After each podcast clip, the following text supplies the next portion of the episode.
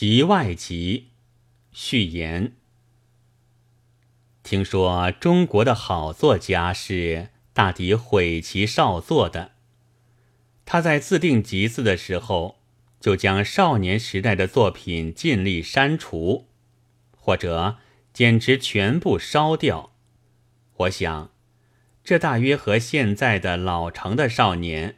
看见他婴儿时代的出屁股、衔手指的照相一样，自愧其幼稚，因而觉得有损于他现在的尊严，于是以为唐史可以隐蔽，总还是隐蔽的好。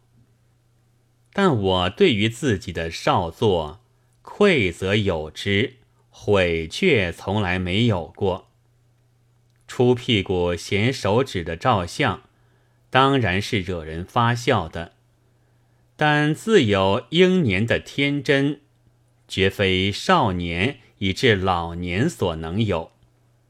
况且，如果少时不做，到老恐怕也未必就能做，又怎么还知道悔呢？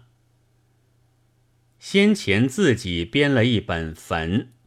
还留存着许多文言文，就是这意思。这意思和方法也一直至今没有变。但是也有漏落的，是因为没有留存着底子，忘记了；也有故意删掉的，是或者因为看去好像超逸，却又年远失记。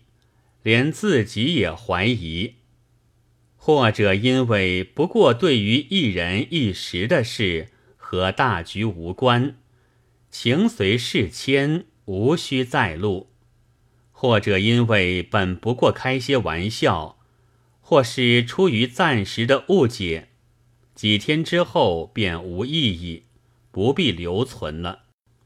但使我吃惊的是，纪云先生。竟抄下了这么一大堆，连三十多年前的时文、十多年前的新诗也全在那里面。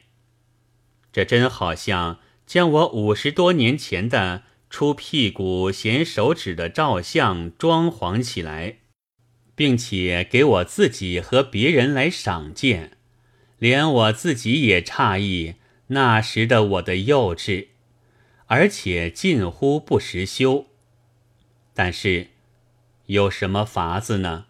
这的确是我的影像，由他去吧。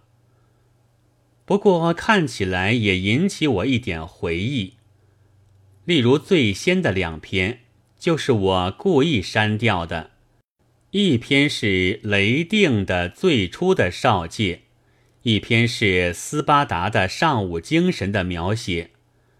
但我记得自己那时的化学和历史的程度并没有这样高，所以大概总是从什么地方偷来的。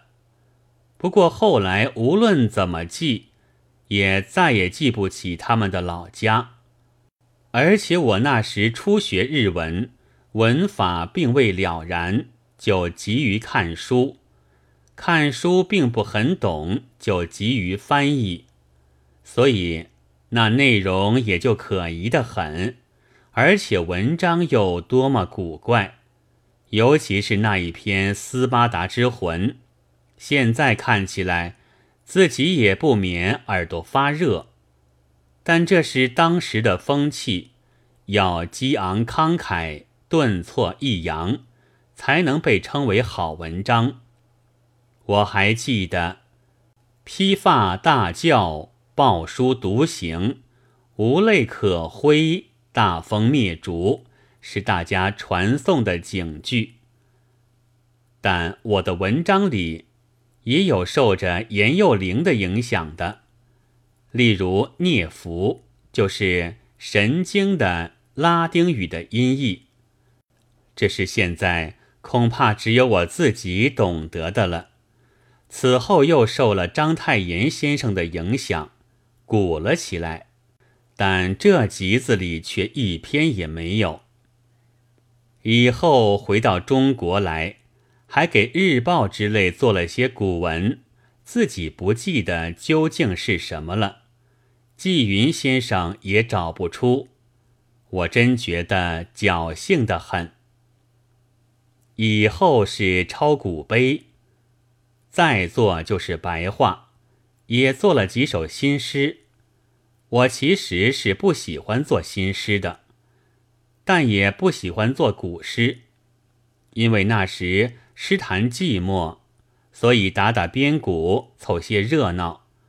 待到称为诗人的一出现，就洗手不做了。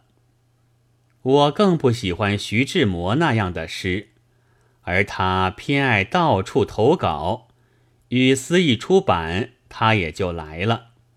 有人赞成他，登了出来，我就做了一篇杂感，和他开一通玩笑，使他不能来，他也果然不来了。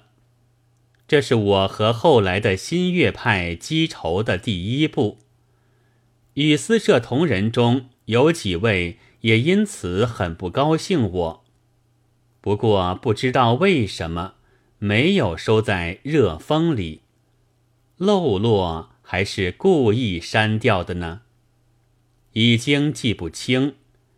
幸而这集子里有，那就是了。只有几篇讲演是现在故意删去的。我曾经能讲书，却不善于讲演，这已经是大可不必保存的了。而记录的人。或者为了方音的不同听不很懂，于是漏落错误；或者为了意见的不同，取舍因而不确。我以为要紧的，他并不记录；遇到空话，却详详细细记了一大通。有些则简直好像是恶意的捏造，意思和我所说的正是相反的。凡这些，我只好当作记录着自己的创作，都将它由我这里删掉。我惭愧我的少年之作，却并不后悔，甚而至于还有些爱。这真好像是乳毒不怕虎，乱攻一通，虽然无谋，但自有天真存在。现在是比较的精细了，然而我又别有其不满于自己之处。我佩服会用拖刀计的老将黄汉升，但我爱鲁莽的不顾利害而终于被部下偷了头去的张翼德。我却又憎恶张翼德型的不问青红皂白、抡板斧排头砍去的李逵。我因此喜欢张顺的，将他诱进水里去，淹得他两眼翻白。一九三四年十二月二十日夜，鲁迅寄于上海之《卓面书斋》。